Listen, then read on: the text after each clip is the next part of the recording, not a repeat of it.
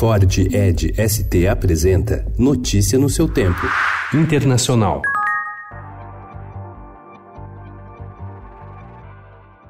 Não foi apenas o sentimento de dever cívico despertado por suspeitas de fraude eleitoral que fez com que a Polícia Nacional em Santa Cruz de la Sierra decidisse se amotinar contra Evo Morales, levando à queda do governo. Segundo o comandante da Departamental da Corporação, Coronel Miguel Mercado, o mal-estar da tropa começou com a ordem de aquartelamento que seguiu a eleição de 20 de outubro. Aquartelados, os policiais não podiam usar os dias de folga para fazer os bicos que complementam o salário baixo, um dos menores do continente.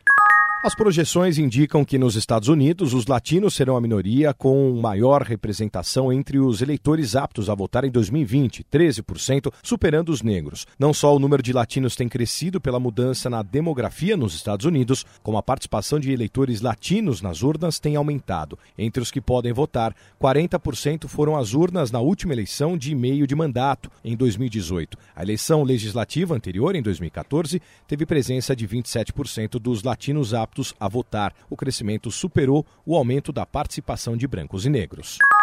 A polícia de Hong Kong ameaçou responder com munição real se manifestantes usarem armas letais e cometerem outros atos de violência. A corporação divulgou ontem uma nota pedindo aos manifestantes que parem de usar armas letais para atacar policiais.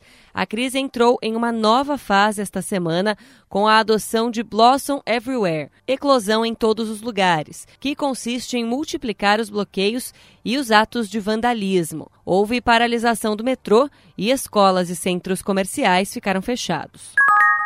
Um policial morreu e dezenas de manifestantes foram detidos ontem no Irã durante protesto contra o aumento do preço da gasolina, medida que recebeu o apoio do guia supremo do país, o Ayatollah Ali Khamenei. O tenente Yarav Yaveri morreu ao ser atingido por um tiro durante um confronto na cidade de Kermanshah, oeste do Irã. Desde sexta-feira, várias cidades do Irã registraram protestos contra o anúncio de um aumento de pelo menos 50% do preço do combustível. Ao menos 40 pessoas foram detidas em Yazd, no centro do país. Notícia no seu tempo. É um oferecimento de Ford Edge ST, o SUV que coloca performance na sua rotina até na hora de você se informar.